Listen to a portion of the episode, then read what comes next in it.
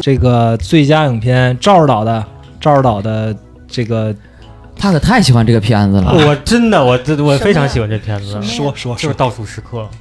哦，赵指导说一下你的推荐理由吧。上回已经说了差不多，这片子到现在我都是脑子里一直在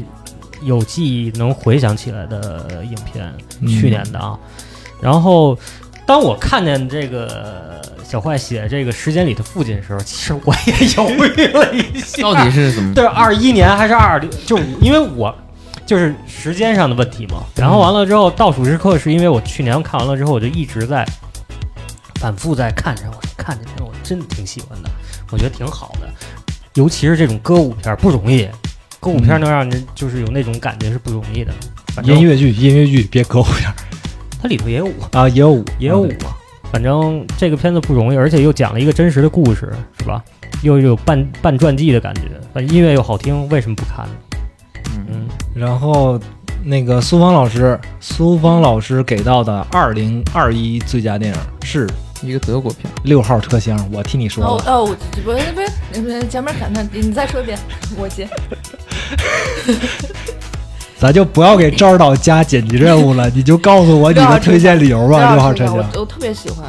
特别喜欢，就是它是一个，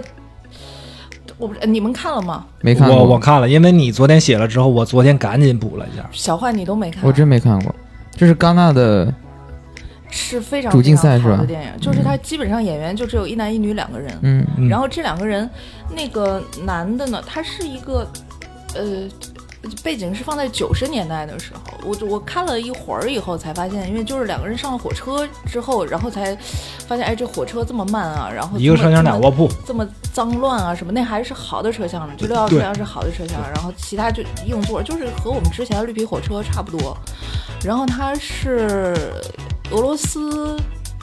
俄罗斯，德国还是什么？我看俄罗芬兰、俄罗斯、爱沙尼亚、德国，嗯对，他是是这样的，男主角是俄罗斯人，嗯。女主角是芬兰芬兰人哦，，对，但是呃呃，两个人都是从莫斯科上车，好像是，然后要到一个特别远那个地儿，特别偏远的一个地儿。就相当于我们漠河那种。然后两个人在车厢上，从一开始根本不认识，然后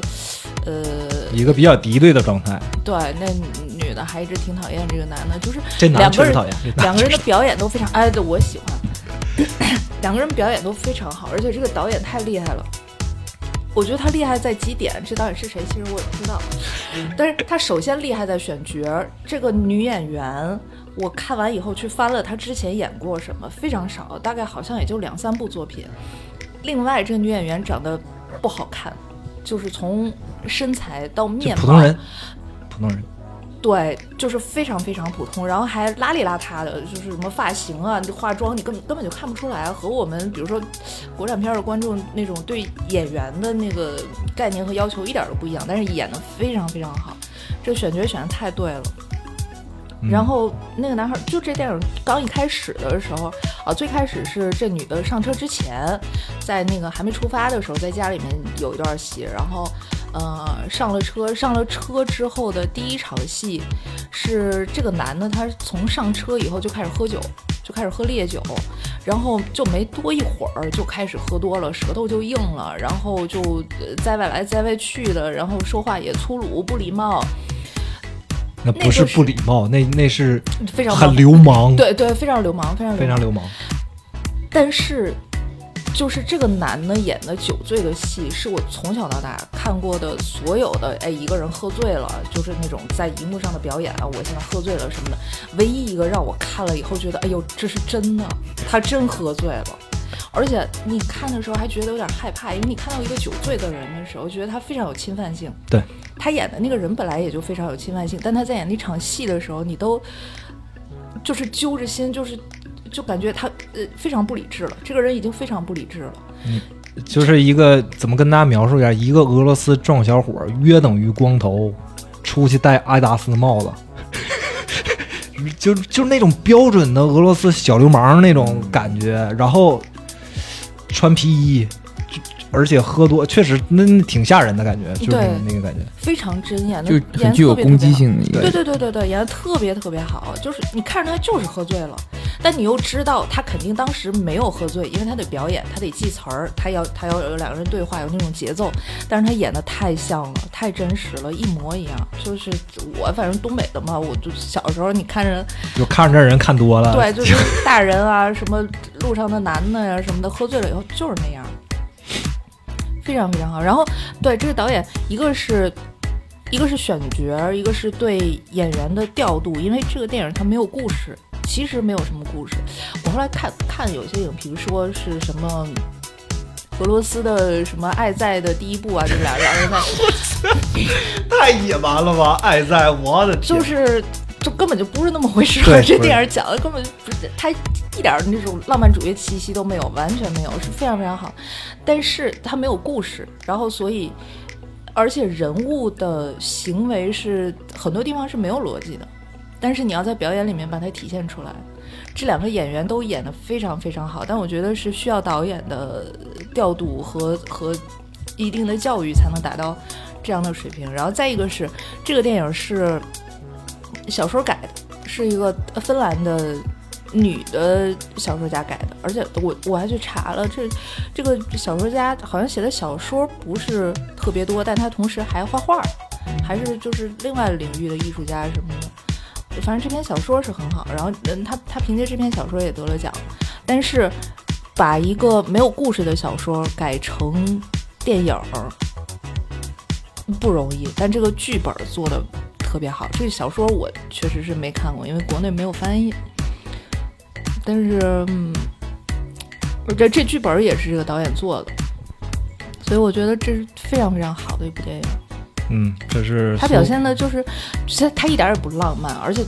我都我甚至不觉得他是文艺片儿，就是两个人碰上了，就是用相遇这个词儿我都觉得不对，都太浪漫了，就是遭遇，就是两个人碰上，这 对是砸你头上了，而就是两个人碰上了，然后你你能从这两个人的人物身份、性格、行为，从一开始到后来的变化，不管是内心的还是外在的，然后嗯还能看到他们他们在路上不光只他们两个人碰碰上，还一路碰到别的人，然后能看到当时那个时代所有的细节，那时候的人是什么样的。包括那个列车员儿啊对，然后他们晚上下车了以后碰碰上的那个什么给他们酒的那一群本地人，就非常好，这片子非常好。而且我觉得，尤其像咱们八十年代出生的人，对那些记，就对这些记忆是有共鸣的。你们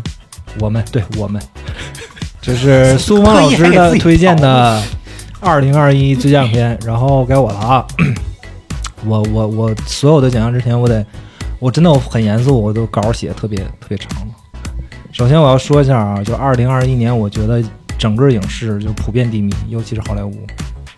你是念通稿的吗？看对对对对，因为我 害怕我到时候又少说了哪句话，就是造成逻辑上的漏洞。然后我这个这这个稿儿真的我还检查了一遍。我觉得二零二一年个别佳作并不能解决这个大趋势低迷的问题，然后以至于我今年的所有奖项颁的可能不是很客观，然后可能是有点儿大大局观的意思，这种这种啊，呃，最佳影片我给了福利，就是完提了三项奥斯卡奖提名，但是毛奖没拿着的。获呃，我给他的获奖理由就是找补等会儿他你听清楚了我没了吗听清楚什么什么玩意儿？找补片子？福利福利逃亡。啊哦，提名了三个，呃，一个是奥斯卡的最佳国际电影，一个是最佳我特意回来看一眼，他也没写，我 不是太长了，我就没写那里面，嗯嗯，因为我的稿特长。就是逃亡啊，对啊，逃亡，然后再加上那个最佳长动画，我觉得就即便是这个跨了品类提名，它很奇特，但是你你拿任何一个奖的关注度都比这些提名要高，所以我觉得如果他没拿奖的话，一定有很多人就不会不会去看福利，不会去看这个逃亡。所以就我就找补一下，我就说那我就把二零二一年我看过最好电影，或者说我推荐最佳电影给福利。在制作上，我觉得它不是一部质量优秀到拿奥斯卡电影的一个纪录片儿，即便是如今的奥斯卡的评奖标准，它也不是这个级别的。但是这个电影给故事一种可能，仅仅用音频记录一个充满磨难的真实故事，因为这个故事太值得讲给别人了。画面的部分用动画补齐，用动画实现。然后我个人认为，现在观众是观众的责任，放任这些大厂、这些制制片方花非常高额的费用去续做一些大的 IP，就是我们现在电影院也好，什么大片也好，二三四五六七，我觉得这是观众的原因，就观众的选择让电影行业成为了一个理财行业，讲了一大堆完全没味儿的虚构故事。你说这这二三四五六七八有什么好看的都？嗯，但是你要这么说，我得插一句啊，嗯，这就有点像中国足球了。你不能要求人家都是行内人士必须懂啊，是是你给什么他看什么呀？然后呢，我作为一名普通的电影观众，你刚才说那话就竭力不像不是逃亡朋友，对，我觉得我有义务让《逃亡》更多人看见，包括这样的故事能被更多的大厂也好啊，制片方也好啊，去拿起来。行了，我这个文字版的啊，这个读到这儿就 OK 了。我说说人话啊，其实就很简单，我就觉得现在咱看电影，为什么看了一年他妈的毛片段都想不起来？就是这些故事不打动咱们吗？你瞎编的也好，你续的也好，就是就这些事儿离我们很远，然后你又要符合现在的什么舆情文化、什么政治正确，你编了花那么多钱请大明星，你演那些乱七八糟玩意儿，咱看了之后咱还笑话你。那但是这个世界上有太多值得讲的故事了，就像福利这，真的，如果今天没有这个，我我都想象不了世界上还有这么一一个人或者一一种人过着这样的生活。这是这故事真的太他妈值得讲了。就是上期你们是他说特别惨的那个，，对，特别惨那个，我觉得这，而且这真就是你想，他的整个的拍摄过程是，因为他有一个比较好信儿或者非常积极的一个朋友，把他的故事就是拿像咱现在咱一样，拿播客，拿录音笔，把他的人生故事讲述出来，讲述之后，嗯。找不到视频画面的地方，那就拿动画去实现；有视频画面的地方补充一下。我就觉得这种玩玩这种纪录片的形式，可能是也不是什么特新鲜，人之前早有人做，但是我觉得这种形式非常好，就是真正的故事，然后真正的讲述，就是我希望，我真心希望，就是每年多看一些这类的东西，而不是二三四五六七各种他妈大 IP 续，真的没什么意思啊！这是我最佳电影的颁奖，给到了福利嗯《逃亡》。不一定说非得，呃，怎么说？我自己有一个我主诉的思想，我要根据这个这个时代的节奏去改变我的步伐。我觉得没也没没必要非得硬硬编这种嘛。你不还是你看这个故事不就是人纯真人真事儿吗？对吧？也不需要什么时代的修饰，也不需要什么舆论左右，那就是一个人真实的。哎，，但是嗯有一件事儿啊，你回想起来，就是以前觉得好看电影啊，嗯，有多少是真人真事儿？挺多吧。其实你看，几乎都什么什么永不妥协那种，那不都是真真是哎，其实改的吗？而且而且 关于关于真人真事儿改编这个事儿，我有个偏见，就一般嗯来说是真人真事儿改的，我看完以后都觉得挺好看的，对啊、它本身的好多好多东西。你像但是你看啊，就是比如说前几大电影，什么《肖申克救赎》啊、《教父》啊，乱七八糟的，嗯它可不是真人真事儿。那这不就是改基督山伯爵吗？他他还是就是怎么说呢？就是在一个很好的故事逻辑上赋予了一个时代的印记，然后这个东西出来了。那你看你，咱翻到最后，尤其好莱坞电影，那不就都是改自圣经或者改自这个莎士比亚那些玩意儿吗？对吧？根儿底下，它它最最核心的东西，不是那种，我觉得不能这么比，就是说剧本的，它等于就是剧本的虚构和剧本是来自非虚构那么一个、嗯那么一个区别，对吧？然后就是非虚构的那些，来自非虚构的那些，我看到的，我觉得成功率更高。嗯，就比如说虚构的剧本的产量，肯定要比非虚构的剧本的产量大得多。对，大得嗯多得多得多，那你你那里面有一些好，但是非虚构的，就我看过好多，哎呀，一个也想不起来。不是不是，有一点啊，刚才你说这非常对，就是非虚非虚构，就是虚构比非虚构多。有有一点是，我觉得有很多时候非虚构电影它是什么事儿就是什么事儿了，但是你作为一个虚构电影，你必须要求有一个恶人得到惩罚，大大大圆满、大团结，是吧？你你作为一个故事写作人的话，你必须得收这么个尾。但是有很多很多那种非虚构故事其实是没有尾的，就是就那么地了。但是你要作为一个说你是一个职业编剧，我编一故事，你不给人写个尾，这事儿肯定说不过去，它不符合你那个影视的七段式也好，或者什么也好，你不符合人基本的逻辑嘛。对，而且还有一个创作能力上的问题，就是非虚构的话，它直直接就提供给你了一些所有这些东西都已经发生了，而且有很多非常非常有价值的细节是大多数创作者想不到的。对对，其实就是你现实永永远比你要更抓马。对你就是，其实刚才皇上的意思就是，嗯、非虚构的这个事儿，这个事儿就算是没有结果，你作为一部影片，我最后说，哎，这个事儿确实是最后就没有结果了，也可以说得通。你作为一部影片说得通的，但你作为一个非虚构的说，对不起，我最后写不出来结果了，你观众就说不通。对，OK，咱进下一个单元吧。这个赵指导的赵指导，你为什么那个最佳剧集你写了四个？你你留一个行吗？不是，我就不能下个四黄蛋不能，你就挑一个。你行，你先介推荐一下这四个，最后你选一个出来，好不好？就是你看啊，短剧开始了，很好。对啊，短剧开始了，很好吧，难以割舍吧好？这个公寓大楼里的谋杀，这个就我觉得很好啊，这个确实很好。对吧？这没法割舍吧？九号号密室，可以割舍，这个是续订剧集，可以割舍。那我就割舍它吧，第六季了对吧？那马上第七季了嘛。然后我家的故事，这个估计你们都没看，哎但是我非常喜欢，这是一个日剧吧，也是。来，你你还是选一个，完说出你的推荐理由。哎，我问一下啊，哎，《东城梦魇》是去年的吗？是啊，什么东西哦对，东城的梅尔，啊？梅尔奥斯是是是是是，嗯不行，我都我有时候对于时间没有没有没有感没时间困。都困你在你推荐还嗯嗯，那我就给短剧开始吧。来说出你的我推荐理由。给个我给个日剧，我给个日剧，因为我看这个剧的时候，我就特特别代入感，嗯，就是那种代入感特别强。我觉得都是在那个年岁里在奋斗啊，在干一些事情啊，他很有那种就是当下年轻人啊或者怎么着的那种心情嗯啊，就是纠结也好啊，或者是遇上什么事儿他怎么办，怎么去去去去克服他困难也好啊，这些事儿，反正这个戏看完了之后，他一。你看，人日本人编的，就像你刚才说的韩国电影一、韩国电视剧一样，日本编的，他其实也是一歌颂一个正能量也好，或者怎么样，他又笑中带泪，他编得很好，他不难受，就是我的感觉啊很不冲突。我的感觉就是日本人拍，尤其是这个日剧啊，嗯，拍平淡的生活，啊，日本电影也好，日剧也好，就平淡的生活。韩国人讲现实的这种严肃的话题，在这两点上真的很强。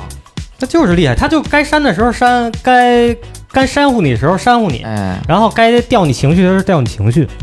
就跟当然当然，确实，我刚才在思考，就是跟苏康说的一样，就跟他们文化有很大的关系。嗯，对，你像日本人的生活，你就让他平平淡淡的去讲什么，很多导演都这么干，嗯，但你就觉得讲，哎，很对，太细了。对，就苏老师吧，苏老师的二零二一最佳剧集剧集，是什么？我写什么？你写的是 你写的《继承之战》第三季。哦，继承之战，对对，可就就在我心里永远是最好的继承。每年出一季嘛，每年都是他。你去年还给我推推的那个《新蝶蝶人生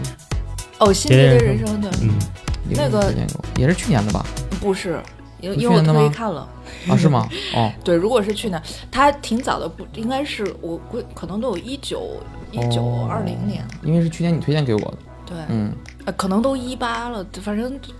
挺挺早的。那那个那个那个剧确实很好，但是《继承之战》也很好，《继承之战》从第一季开始就拍的特别好，就它那个风格非常奇怪。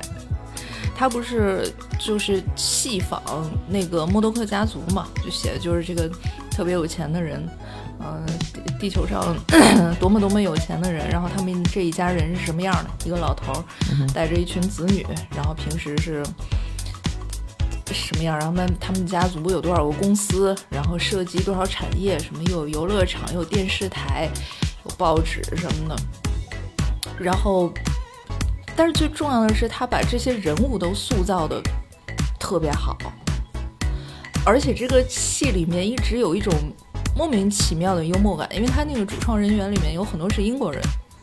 Adam McKay 是原来是那个《周六现场》的首席编剧，哦，呃是不是大空头？对，大空头聚焦都是他。嗯，对对，所以你知道他那种幽默感，对，然后他他那里边那种幽默感非常非常奇怪，就莫名其妙。就是素描喜剧的幽默感。啊对，你觉得正常人不会这样说话，但是就是比如说某两个人碰在一起了，然后那种突然之间的那种尤其是他们家那个外戚那小孩儿，对那个那个什么大大侄儿，那大个大侄子，傻缺大侄子，对那个大侄儿和女婿这两个人在一块儿的时候，就两个大傻逼。就突然之间非常非常傻，不管是比如说销毁证据，还是在想那个公司的 slogan 什么的时候，就一下子变得一点智商都没有。但是你说他们傻没有不傻，两个人都是高学历，尤其是那个女婿，他学历很高，嗯，就非常有意思，而且所有演员都演得很好很好。我我其实最喜欢演女儿的那个女演员，嗯，我也不知道，我我也不能把这戏 讲讲演的什么都讲了，反正就特别好，而且我特别珍惜那个老头儿。老头儿看这岁数也挺大的了，我就看着他有时候都，尤其是他演他演戏里面这个角色，这个爸爸生病的时候，好几次有那种病危了，有可能救不回来，我我都特别揪心，就觉得这演员身体还行不行啊？我这不是以他现在这个剧情啊，这个演员随时驾崩的话，他的剧情完全能完美的给填上。就转折掉，对，就以他现在身体的，他随时听到某个消息，他就一炸，完了就就完了，都都有可能是。就是完全没拍到他画面，就是这故事就把它别人就把处理的很好啊。对，苏王老师给的二零二一最佳剧集是《继承之战》，然后我给的最佳剧集是《七巧计程车》。啊呃，获奖理由是这样的，我有一长串啊。呃，又开始了纯纯粹是拼剧本实力，所有的答案都在第二次观看时被主创明牌展示，这真是。我骑小自行车是后来跟古大聊了一期直播嘛，专门聊这个，然后因为要聊这个，我又看了一遍，我才发现他所有的暗线在第一集人全告诉你了，你只不过你没注意而已。然后我我我，然后我自己有一个反思，我说是不是因为现在就烂片儿太多了，咱看这些东西的时候都不尊重人家，就是你的注意力都不全在这个人家给你展现这故事这个画面上。哎，我发现了我我现我现在有时候看看片儿看剧的时候，眼睛都不都不聚焦。但是 我是怎么？我是那个看完《西西侠》以后，我在想这个事儿，不是我们不聚焦，是有的时候你真注意不到。对对对，对，真的。所以说，我说这个就是，如果说啊，大家投入全部精力的话，去就是去欣赏一个骑小自行车，绝对是非常值得的一个，就是它值得你投入你全部精力去看。嗯，我看好多人推荐了。然后就是这个，因为整个的其实去年的美剧也好，英剧也好，好的有确实有，但是你说一下就把我惊到了，或者说看完这个这一集，我马上想看第二遍的没有，结果是个日本的动画片，动画剧让我第一遍看完之后豁然开朗，然后再从头再看第二遍的时候，觉得我靠，这个剧本太严密了，而且人家全都告诉你了，只不过你第一次看的时候你不知道那个大底，你没注意到这些细节而已。骑小自行车是一个一定要看两遍的一个动画剧，这是我推荐。原来动画也在你的这个不容易，评选，而且它是个日本的，对吧？不容易。对吧，这个去年也有很多朋友给我推荐，嗯。都在当时出这个的时候，一帮人在说，嗯，好多朋友说，但是我没想到这个底儿它来一个反转，就那个，啊对，这这我是没想到的，我以为就是这种形象苏一直。苏芳你看了吗？没看，我我没看，回去看看啊，看看。我我是看不了动画片儿，就真的再好的动画片儿我都看不进去，这是一种生理缺陷。就 完了，那你哎，你发现了吗？狂人推荐两个全是动画片，不带动画的。带动画的，可能是因为最近就是这个动画有点形式吧，但这个家庭这个应该形式确实挺。但是我我真的动画片我接受不了到什么程度，就是那个《Rick and Morty》，我到现在都没看，哦，就是即便我那完完全全的知道吗？它好，爱死机我我看了，我可能看了一两集，分级是吗？就是有一些集 CG 的那种，做的特别像真人的，能看。就是有一集特别血腥的，我看了。嗯然后还有一集就是就是在这个大楼，然后看另外那边杀人了，然后跑，哦然后跑过去又那个特别杀人了。特别那个真实的那个，对对对，啊，对，这这两个我看了，剩下的就没有印象，而且也因为它短，当时后来我就发现对也而且爱死机它也不挨着，它一集是一集事儿，你看这集不看那集不影响。对，而而且它风格还不一样。对啊，就所以我们说嘛，就是这个 CG 做的好的那个苏芳能看。对，第一季里有一个俩真人演的，你也可以。哎，我真是我我就是乐意看真人演嘛，就是动画片儿的，行了，咱最佳片段这儿到，这么快就到到我了。对，那我倒数时刻，我记得我写的是，对吧？倒数时刻最后那一点儿，音乐一停，一吹蜡烛，就特别跟主人公感同身受。你们俩都没认真想，说来说去都是一个片儿，。对一以贯之，一以贯之不是真的，因为你让我想这一年，二零二一年看了就是那么多片子以后，我能回想起的片段，我就是那个。我横不能再说那个吹打气打塑料袋儿吧？就是我能想起来，也就是这个，剩下就真的让你想不起来太多的东西了。你往回倒啊！倒到什么时候呢？你你不写日记啊？谁写日记？你写日记啊我？写日记啊！哎呦我我真不想用那个那个邪不压正里那话来说，吓死我！好人谁写的 日记呀、我刚才脑子里是这句，我刚才脑子里是这句话。行了，苏文老师的这个最佳片段是选了世界上最糟糕的人，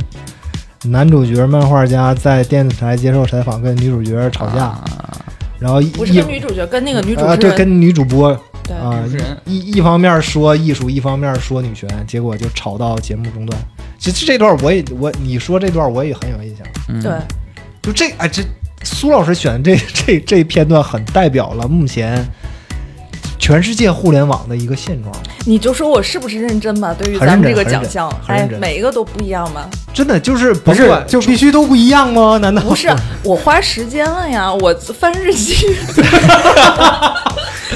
不是，而且我真捋着豆瓣往前倒了。啊，甭你管是这的所有日记在个豆瓣里？不是我有时候是这样，我有时候看完了以后，我就不往豆瓣上，啊，对我也没没有是我也记的习惯是这不记得。对，但是有一些就是你至少，比如说可可能有至少有百分之二三十你想起来，然后标记一下什么的。然后这个是一个，然后在我在微博上面搜我自己的微博，好看。啊，啊！但是问题是在于我写倒数时刻也是有理由，不是因为第一个是是因为我到你这一礼拜就记得这个不是？我告诉你，自从这片子下完了之后，我是定期我会删电脑里的所电影，然后存在硬盘里头。我这电影到现在还在这电脑里呢，我没删过。我打下完那天到现在，然后怎么说？苏芳老师选的这个段很代表了目前可能全是也不光社交网络吧，我感觉全世界都是这形式的。就是你说监那个城门头子，我说那什么那个头啊，啊、就这玩意儿，就是就感觉就是不太好跟陌生人对话了。就每个人的先把立场做的死死的，对，呃，常识是什么不重要，事实是什么不重要。我有一个立场在，我的观点就是在所有的跟你的对话就是我要赢了你，然后我扯东扯西，是吧？是他妈科学的也好，瞎编的也好，就是为了赢了你就结束这场讨论了，这这都都感觉真的就就是这样。你们俩看这片儿了吗？我看了，世界上最糟糕的人，我看了我看我看了对我。我我看到这一段的时候，我真是觉得我这因为这段已经挺靠后了，就男女主角他们俩已经分手了。嗯然后那个是女孩健身的时候跑步的时候，在健身房里面看到的，电视上然后接受采访的这一段，他就惊呆了，站在那儿看，然后他脸上那个表情，就是我在看这个电影的时候那个表情，就是。就是很震惊，然后还带着笑意，然后同时有一种鼓励。我看到这段儿的时候，我就觉得，哎呀，终于有一个电影里面就是出现这样一个片段了，终于终于有一个文艺作品里面出现说吵起来了，我们就要就这个事儿吵起来。文艺作品和女权，而且是一个男的和 和这个女的吵起来了。就是反正我觉得吵得好。对，很很很如实的反映了目前世界的一个状态。嗯，我选的这个二零二一最佳片段，其实不是影视里面，是一档播客，是 Victory the Broadcast，就不是你这也行啊？你你你的这个你的筛选范围好像跟我们的筛选范围有点不是就是不这个是，影视片段吗？但是但是他讲的是一个哎影视里的事儿，你知道吗？行，你再说。就是明火伴儿第呃二零二一年三月十二号那期，就是吉米皮文和 Re Re Lee Re Relax Lee 他们俩去讲，就我不知道你们看了明火伴儿没？就是我知道赵导肯定看了，什么？你说那剧啊？对那个剧，剧看了呀？呃，就是呃一个雇主跟秘书嘛，他们俩在那个什么关，在那个在这个剧里面，就是约等于一个极其强势，而且就是每天骂人啊什么的。然后秘书不是一直就是很配合他也好，或者什么也好嘛。然后其实两个人私下关系是特别好的，而且每次吉米皮文在念这些台词之前，都是特别小心的跟他的同场竞技的演员说：“我说这些词你 OK 吗？”他就老担心，就是这些词儿太狠了，全是骂人的，而且是骂同恋啊什么什么的，就是非常恶毒的一些词儿。然后，但是呢，那另一个演秘书那演员呢，他说：“这不就是戏吗？你你不可能你说这台词什么打就是刺激到我或者怎么样。”他前面说了大量这种东西，然后有点儿打破了我们对这个剧本身的一个认知，因为我也好，或者说好莱坞很多傻逼观众也好，都把《明伙伴》是当纪录片看的，就是真就是觉得，因为确实有 R M New 这个经纪人嘛，就确实觉得啊，可能这个故事发生过或者怎么样，但是其实不是这样。然后他这里面他讲了一个事儿。就这个事儿其实特别三俗，但是他因为他讲的又特别好，深深的烙印在我脑子里。我经常会想到，就是我在生活中遇到一些非常困惑的事儿的时候，我就想起他讲这事儿的时候那个表情。这事儿是这样的，就是他其实那个《明火班》第三季的时候呃，故事的片段是这样啊，他和另一个公司的一个经纪人俩人打赌，俩人飙车。然后就是说谁谁赢了谁输什么钱什么的，他们就是在路上飙车啊飙，最后阿瑞这角色他输了，输了说那就一百块钱吧，他让他的秘书把一百块钱放在狗屎袋里给人送过去，就是这种恶作剧嘛，对吧？相反过来，另一个经纪人就是派了更更狠的招，就请了一大堆，请了大概两三个，就是那种黑人跳脱衣舞的。刚开始是以这个警察身份说 Ari Gold 你被捕了，咵就把他扣在那个会议室的椅子上了。接下来录音机咣往上一摆，啪衣服一撕，就开始穿着两个健壮的黑人脱衣舞演员就开始在那跳。这场戏是这样的，就是我们在那个画面上，我们看这个剧的是这样的，但是幕后的拍摄过程是这样的。幕后拍摄过程是大家版本讲到是那天 Joe Pesci 来了。Joe Pesci 是一个美国老戏骨的一个演员，而且也是吉米皮文这个就是坐在凳子上这个演员本身他的偶像。然后 Joe Pesci 那天不知道为什么，就据幕后人回忆说，他是其中一个脱衣舞演员的朋友。他今天就是来逛场的，就这个事儿跟他毛关系都没有。嗯但是因为他是好莱坞一大腕儿嘛，嗯他在片场说话是所有人都静音的。我，这么一大腕儿跑我们一个美剧、一个电视剧的片场里来，然后大家就是当当时那个当地的导演叫 Mark，Mark 就把这个导演的席位给 Joe Pesci 了。就是 Joe Pesci 这这场比赛是个在演吗？你随便老，你随便说。Joe Pesci 就是 mo closer。黑太阳和 face 就是那意思，就是两个黑人壮硕的，而且他用那个词儿用特别好，用的就是 man power resource，就是形容下体嘛，就说这往他脸上甩，就往他脸上甩。然后金宇轩就讲述当时拍摄现场这个过程。首先他知道这个本儿是有这个跳的过程，但是他他面前就是巨大的呃那什么，在他脸上挥舞的时候，他就是遥远远的看着。是真拿出导演是吗？没没没露出来，还穿着丁字裤，但是确实打到他的脸上了，嗯就是丁丁对没什么区别。他说他就借着 glance，就是借着他演的愚公，我操，Joe Pesci，嗯，我他妈最崇敬的演员在那当导演呢喊话，居然让我旁边这几个演员猛烈的用用屌打我的脸，嗯，然后他就说那种非常混合那种情绪，一方面是我这么崇拜的一个演员，在片场我还没有跟得到跟他一对一说话的机会，然后现在的剧情我又得我得我还得接着演呢，然后都一帮他当时用了一个特别好玩，他拿那个麦打自己的头，你知道吗？就梆梆，他模拟现场就是拍摄那现场，就是屌在打我头，就完全懵懵逼掉的一个状态，而而且就是那场戏结束之后。所有片场人都是哦，周佩 C 来了，要跟周佩 C 说话什么的。但是呢，因为他演的时候，他不手被绑在凳子上吗？确实绑在凳子上，他是起不来的，然后就没人管他。没人管他。现场就是散了，灯光都关就散了，然后没人管他。然后他就特别想，我有一个一对一跟 Joe Pesci 对话的机会，就没有。他说那这辈子他是离 Joe Pesci 最近的一次，然后那一次是好莱坞大腕儿指导这场戏，然后屌扇脑袋，然后就我我不知道，因为我也没遇见过说我特别喜欢明星出现在我眼前，然后我是一个非常困窘的一个状态，我脱不了身，我我是没有这种亲身经历的，但是他谁有？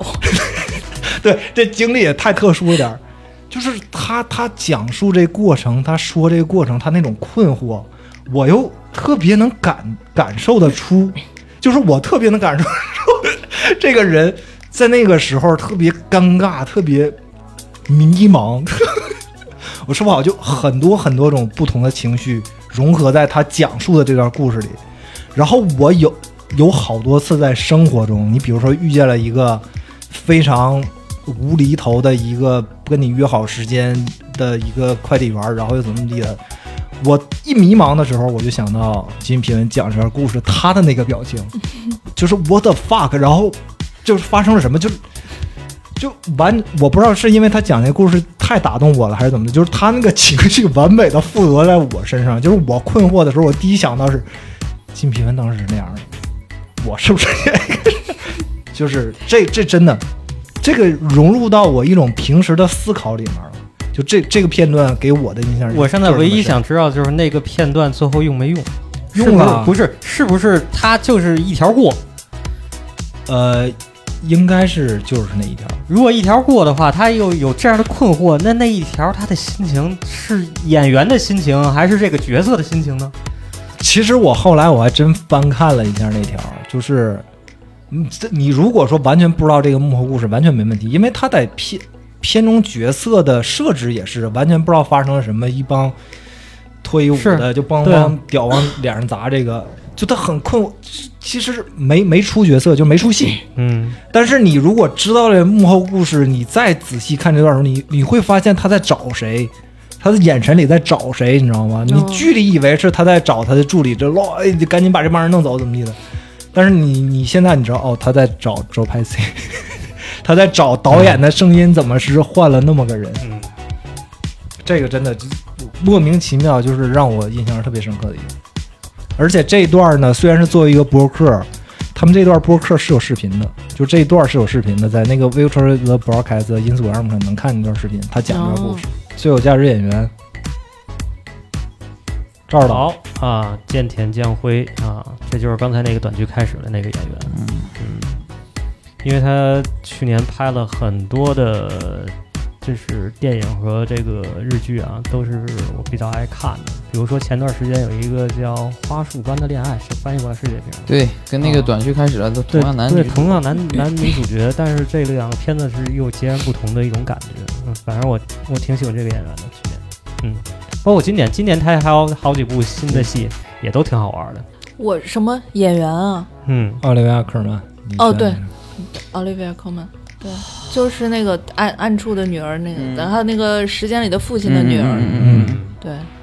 然后你还写了还能演后妈，伦敦生活的对我想到他的时候，我我我想到的其实是因因为主要一是从母亲形象。是从暗处的女儿想到的。对，因为那个奥斯卡说那个入围的时候，我一直觉得最佳女主应该是她。我投的也是她，我投尼可基德曼，因为我是以公关的角度去想。那我 但是你要说，就是这五年吧，就是最能打，咱不是说那种什么动作戏啊，就最能打的女演员就是奥利奥科尔曼了。对，就是她，她什么都能演。什对啊么都什么都能演。演啊。咱上期咱们也说了嘛，就是就是标准的那种英英国国优质演员，对。你给她什么角色她都能胜任，而且她又不是那种自视我是一个 A list 的咖也好，我是个影星也好，剧我也演的一样啊，你去对，个他他演的剧好像更多。对啊，是啊，就是我不一定，就我主角、配角我都能演得很好。对，嗯，而且我我最喜欢他演宠儿嘛。哦，宠儿演得太好了宠儿演得太好了，他什么都能演，就是包括王冠，对啊，就是嗯他演好多妈妈，你这呃对，时时间里的父亲他演女儿，对这这呃那也就是只能是霍普金斯那个岁数，他能演人家女儿了，剩下演的基本上都是妈妈。对，那正常正常人不正常人，他演的都很好，就是而且就是那种我我就说之前评价一个演员好不好，就是乞丐皇帝嘛，就是你演乞丐，你能让我们觉得你你就是很困苦，你你演皇帝能演出霸气。这里陈道明就很不合格，陈道明演皇上是挺牛逼，但是你看他演什么那个黑洞还是什么，你就明显感觉他演小人物的时候，他身上还是那种特别不是黑洞是他演一个老板呀，冬至冬至冬至冬至，但是你看过他演一地鸡毛吗？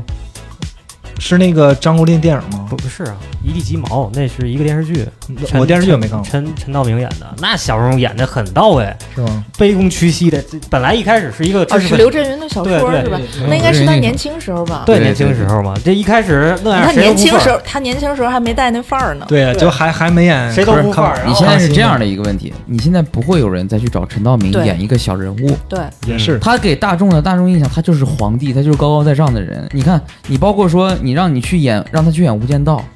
他都是一个极具气魄的这么一，就是就是他站那自带气场，对我他哎，他出来的时候，我都我都我那他时候得他得他不管他干什么，他演什么人物，你往那儿一放。你一定觉得这个人不简单，他演乞丐的这个人一定是个卧底，这个人背地一定是个大佬，我当时丐帮帮主，就《无间道》的时候，他一出来我没看懂，我感觉这人肯定不是黑帮，太就是正气了，对，就正气凛然。是。警察局长。但是他他要归来呢，归来，归来他也不是他，他只是很很惨，对呀，但但也是知识分子。知识分子啊，对啊，但是他肯定定义的所有角色基本上都是知识分子这个，是啊。没有没有文盲，对。对吧？回到回到奥利维尔·科尔曼这个话题，你看人家演皇族，演演贵族，嗯，对呀，夸就起范儿；演那些老百姓。平，我就是那样，就问题就在于他长得不不是那么他没有那么标标准的那种演员相，怎么说，就是他是普通，他对长得很普通，我觉得这个很很其实是一个优势啦。对于现在来说，我觉得，对，就你长得好看，其实对于嗯做这个这个这个影视，其实是一个都需要。啊也是也是，但但但我们汤姆哈迪也什么都能演啊，我就知道你这。是演流氓也 我。当时我就写，我当时想想想来着，我说苏芳来，咱是不是写汤姆哈迪合适一点？但是汤姆哈迪去年就一毒液吧，没有不是毒液都没有，是蜘蛛侠三的彩蛋里边演了那么一下毒啊液。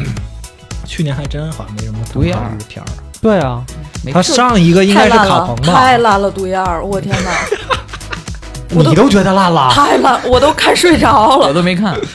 我不是，我都没明白，就是是干嘛，啊，对，都忘了。我唯一觉得好玩的就是跟那个超市老板娘打了一声招呼，嗯没了。记得那点吗？就是真的，我都不记得了。我看完了以后就觉得，哎，就真是莫名其妙，对，莫名莫其妙名其妙。就剧本非常，嗯，嗯、行了，回到咱们奖项最有价值演员，我给了吉米·福克斯。我说一下这个我的颁奖理由啊等会，我没听错吧？吉米·福克斯，你没听错。啊我觉得吉米·福克斯是人类精华的，不仅限于演员。你不是郝宇吗？嗯，郝宇还差点这个影帝，他差奥斯卡影帝哦，行，啊、等会儿吉米·福克斯去年有什么片子？你听我说啊，嗯听我说啊。不要着急。别着急，咱咱先把表扬的事儿说完。我觉得他演技是 A list 的，且不把自己当老艺术家，说学逗唱样样精通，在任何场合下发挥的，甭管是作品也好，采访也好，都是经得起重复观看的喜剧艺术。就是我对于他上综艺也好啊，接受采访也好，主持也好啊，他那些片段我都太喜欢了。就哪怕是跟人做游戏，他模仿谁，模仿勒布朗詹姆斯，模仿总统也好，模仿什么也好，我觉得他太好玩了。然后接下来就开始扁他的部分了啊，虽然二零二一年他的出演是不及格的，只有一部配角电影《蜘蛛侠：英雄无归》和一部陈词滥调的情景喜剧《老爸你丢我脸了》。当然，二零二零年他领衔的《超能计划》更烂，是，对吧？这是这是。好像要出续集了。对我承认，但是我个人依然非常期待他未上映的作品。其实他现在有一个问题是？有有一个问题是什么啊？就现在已经上映的东西，我已经太多没看的了。我根本就不期待任何未来出的谁的小说改编的什么大片，我完全都不期待。但是吉米·福克斯的未来作品，我是很期待的。这个期待点在于什么呢？嗯，他好，他要演泰森，哦，然后包括他还有一个喜剧电影叫《全明星周末》，也因为疫情也耽误两年了，我不知道什么时候能上。就是我觉得吉米·福克斯真是，就是太值得看的一个人了。他甭管他是干什么，就是他很有才华。对啊嗯，我很我就是很欣赏这个人的才华，但是他嗯，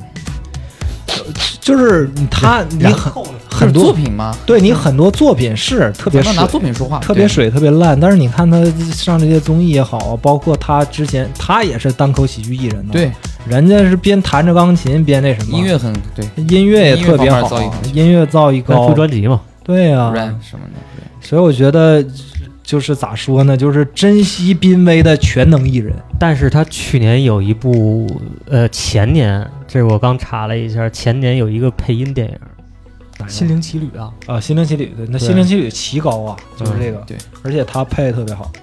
呃，忘了，就是一一直一直想贬低了，没把人家好东西拿出来。对吧？他好不容易配了一个音不错的，但是真的，我真真真心的觉得金福克斯的这这这没有，这世界上没有另一个演员像他这个类型了。嗯，来，我们接下来的奖项是最有价值导演，赵指导。最有价值导演小坏是谁啊？导演哦，那个什么瑶，黄信尧。他给了黄信尧。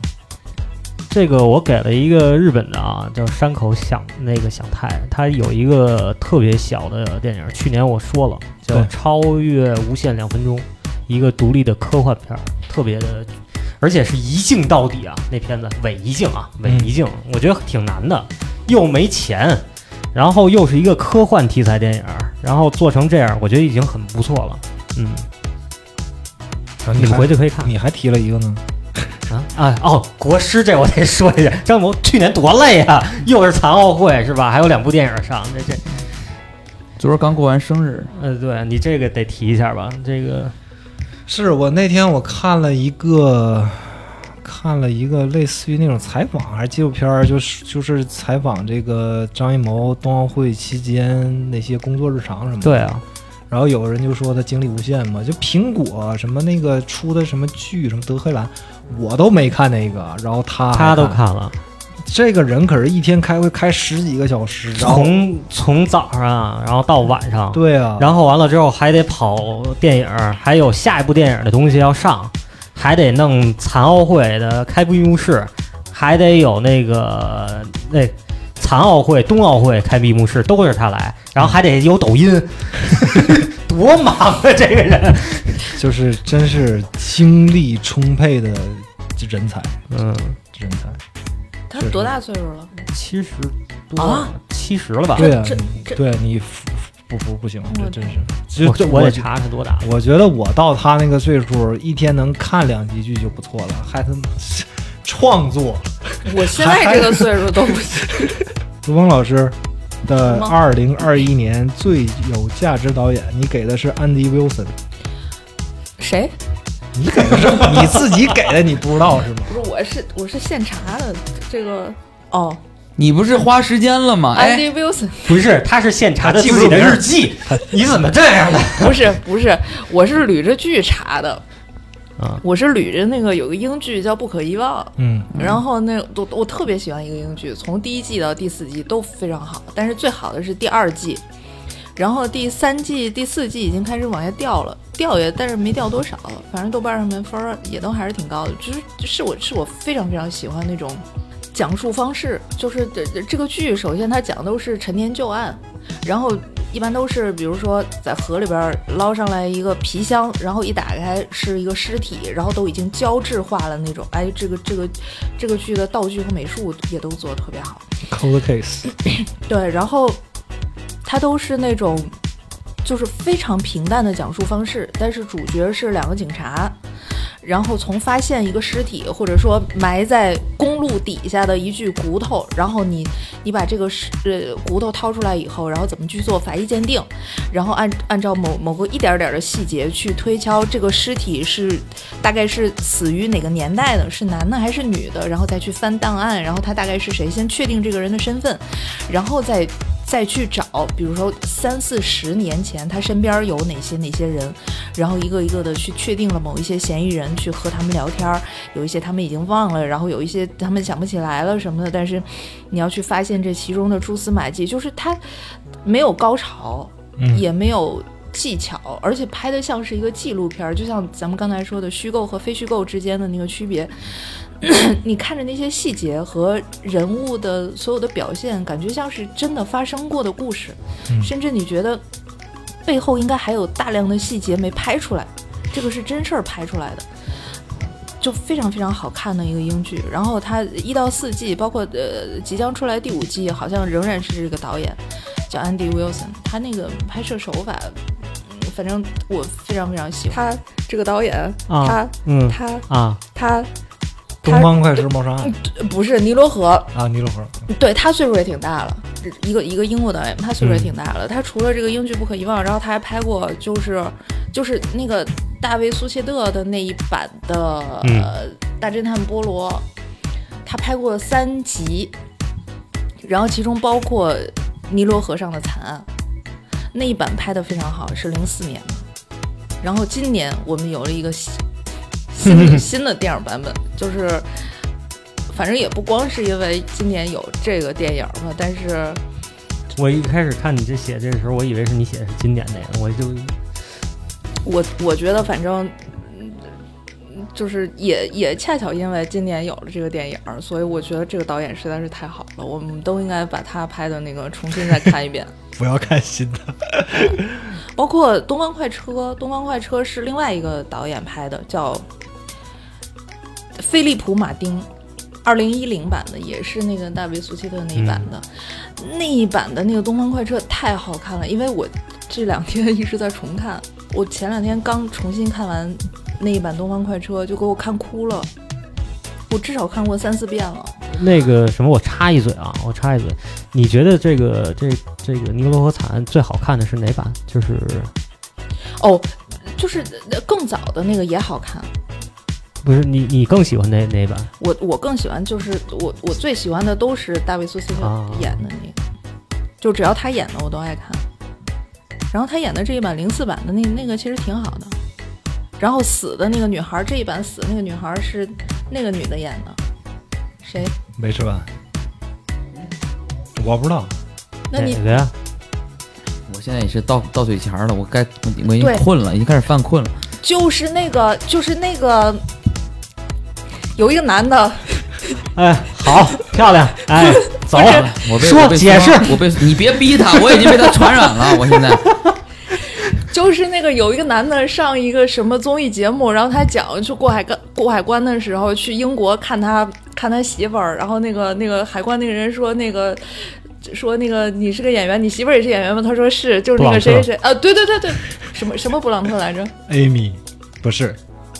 呃，？Emily，艾 Emily 米艾米 Blunt 艾米丽布朗，对，Emily 布朗，Emily 布朗特，对，就那死的那个女孩是他演的。我的天，你得通过一个综艺的一个段子，再回想起这个演员是谁。我就是想不起人名儿。幸亏看过这个综艺，关键对呀、幸亏大家知道这个故事。这知道这个段子，哎这这个这个段子啊，大家一定去看他在吉米菲伦那个讲，因为他是在那儿先讲的，他后来去的诺顿讲。真的，同样一个段子，就一模一样的故事，你明明显发现那个人第一遍讲的时候感情什么特别充沛，嗯，他第二遍在英国在诺顿秀讲，就完全掉下去了，那个底儿没收住啊，没发挥好，没发挥好，但想了吗？也也也想了吧，但是段子没那本身就就行了嘛。还可以。对，那个段子本身比较硬，这事儿不能出现在别人身上嘛，只有他可能出现。呃，二零二一我给的最有价值导演是 Michelle McLaren，叫米歇尔·麦克拉伦，大家听这名儿肯定非常生啊。就是《毒师》，他执导了最多集，他执导了十一集，嗯他也是《毒师》的一个制片人之一，是一个加拿大2021年他干啥了女导演。就是我之前一个大前提就说了嘛，二零二一年其实都比较低迷嘛。你看我所有的奖，除了着不奥斯卡的，就是约等于像从前过去十年给过去十年的人肯定是的，是吧？然后其实我我是这么觉着，因为我就不我不念我这什么了，我我觉得我念我我写这东西太他妈正式了，我自己都念不出来。你可以让让别人给你念。就是很简单，因为咱们现在看，甭管是奈飞的、苹果的、HBO 的、葫芦的，就好多电视剧其实是电影剧本，它只不过是为了配合流媒体花大钱了，你要填充内容，嗯就把所都是好多电影剧本拆十集、七集能拍。所以说，好莱坞现在陷入了一个非常空前的奇异景象，就是没有电视导演。我本儿也有，投资也到了，但是我缺电视剧集的导演。嗯，因为这个之前咱也讲过，除了像 HBO 那个侦探、True Detective 那种，我是真的有钱，我第一季就全给那日本导演了，十集你都都给你拍。但是整个拍一年半，那太他妈烧钱了。正常一个剧本出来之后，作为一个电视剧来说，就是一集一个导演。我们比比比如说一集是五天或者是十三天，咱们就把这拍了。所以到现在为止，好莱坞出现一个情况就是大量的本儿，大量的代拍剧集，但是没有那么多导演了。然后你其实有一个好的电视导演给你坐镇，就是能做到花小钱办大事儿。你就像毒师那些现在评分还九点八、九点九那种的，基本上都是他在那坐镇，他去控制整场。我觉得你本儿写得好是一方面，但是如果没有一个好的执行导演把你那个创作的东西拍出来，其实这观众看是很不以为然的。就每天我看那么多集什么玩意儿呢，我不会不会有哪个观众去突然想到，哎，这一集的我觉得挺好，我找找这导演谁。普通观众是没有这种嗯意识的，但大家会有一种什么心理呢？就是，啊、这这看这一这一季最后一集花钱多，我觉得最后一集好或者怎么地的。但是好可能也就是给整体剧一个评价，而不涉及到某一个单集谁导的。然后，但是现在好莱坞就是这种怪象，就是其实这种踏实的、可靠、靠谱的、有能力的执行导演，已经不是稀缺，是他们太忙了。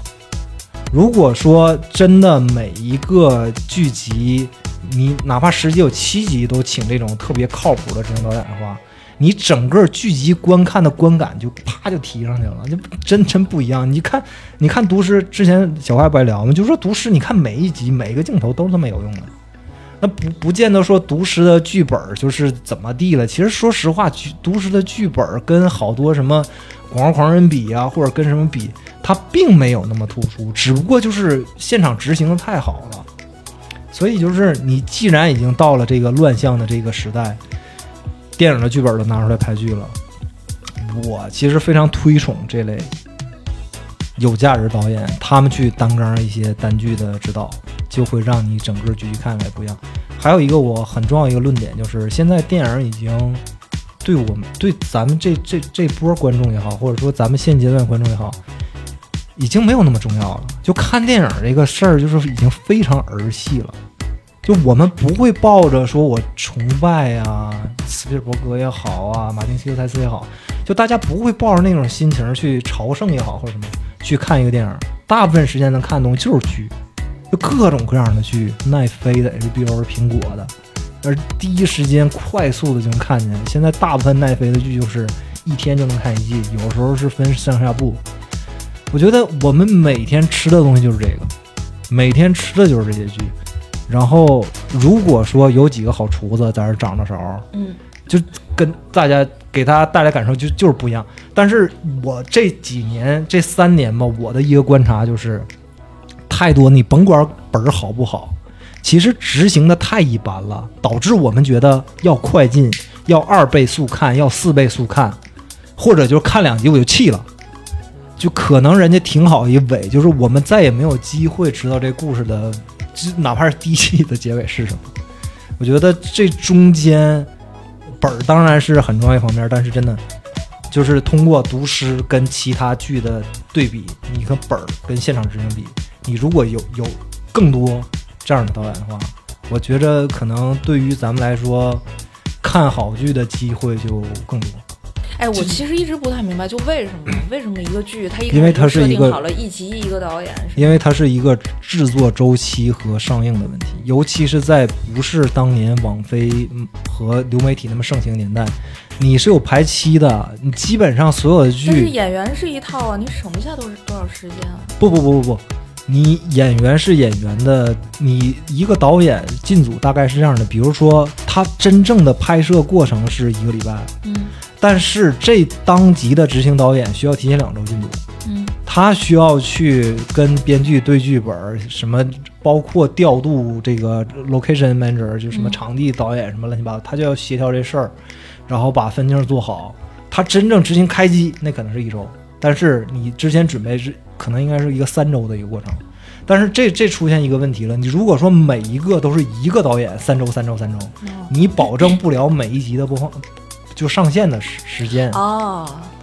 然后现在有一点比较好的就是，比如说哪个导演特别被认可了，他一导导下去，现在是有这种可能，但是也非常费钱。这种方式特费钱。你想，我如果按照我来回换导演，导演的幕后准备，我演员签仨月，我这事儿就拍完了，嗯这一季拍完了。那如果说一个导演的话，那你演员得签半年，演员钱贵呀、嗯你而且美国不就是人工贵吗？你这东西处仨个月，仨月是一个价，处半年又是一价。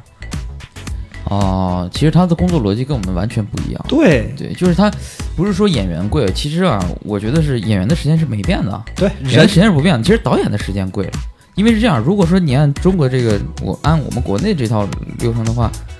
拍一个剧，一个导演拍整部剧集，比如十二集的一个剧，他导演的可能要提前半年就要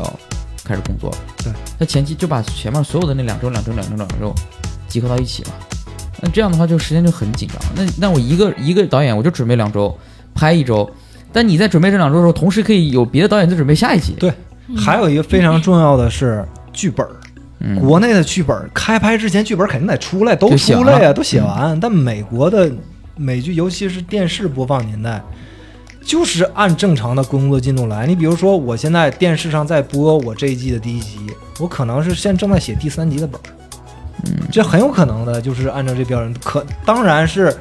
比较负责的创作者，是我在这一季之前，我得先把大大纲纲有出留出来来，我知道这季通尾通向哪儿。那具体的到每一集的对白，包括什么这那个的细节东西，还是正常工作时间来写吧。就是他有这么一个原因。然后我看，好像最近苹果有一个剧叫《人生切割术》吧，是本斯蒂勒。本斯蒂勒他导的，他好像是导了整个的。no，这个这这里面就是一个严重的，就是什么店大欺客，客大欺店的事儿。就是本斯蒂勒的影响力够大，然后人家资方也认这个事儿，你可以延长你的制作周期，然后你保证一个你整体的一个品质。嗯就像侦探第一季，我操！我侦探第一季看的时候真是，就是很受震撼嘛，也不知道那个嗯马修马克奈菲在那说啥，嗯，但是觉得很厉害。嗯然后后来我就反复的看，就觉得真的他太统一了这个剧，然后你才知道我操，拍了一年半，那你扔到别的组，应该是仨月解决的事儿，你拍了一年半，这多少钱呢？你你你这俩大主演这档期夸一对定，你各种工作人员是吧？你也就 HBO 有这骚钱儿，怎么办？你后面可能也有吧，后面包括。呃，网飞也好啊，或者是 HBO Max，像刚才说这《人生切割术》，苹果的，可能也会更多这样的知名导演吧，有这种礼遇，有这种待遇，可以这么拍。OK，最佳导演我们也颁完了，我们这个颁奖就是我们极其极其不统一的一个 一个一个那个选取范围啊。对，我一直以为可能 OK 这个年份，这个年份大家也我一直秉承着年份呢。我也年饼了呀。就是年份，大家有以为是这个从我看的这个年份，有的是从这个片子制作的这个年份，然后这个导演也是，你这颁的两个，一个导演和一个这个这个最佳片段，都是你心目中你现在想到的最佳。嗯，OK，我不说了吗？就是二零二一年你看见的，这就是评委会啊与评审的区别。是的，我们还是就是那个以，当然了，大家就图个乐，这个就推荐为主嘛，还是嗯以推荐为主，也是一个大片单，对，也是想借着这机会聊聊各种怎么说呢，边边角角的东西吧。因为你你奥斯卡已经非常具象的去推荐电影是吧？但是我们颁完这个奖，就是就是就口头说就那不然完了吗你你给他们寄奖品吗给给他们寄信，你知道吗？你给他们寄挨个寄，对，你不得写邮件吗？你写写写，一会儿我就给张艺谋发一个。啊 打电话嘛？哎，不这不都夜夜里打电话吗？不得那样吗？行，不是，咱去年颁完奖的结果都自己之间都没实现呢，怎么跟什么人家什么结果？去年什么吃饭，吃饭呢？什么你非 Q 这事儿，什么事儿？哎，装我傻。我现在记性真是。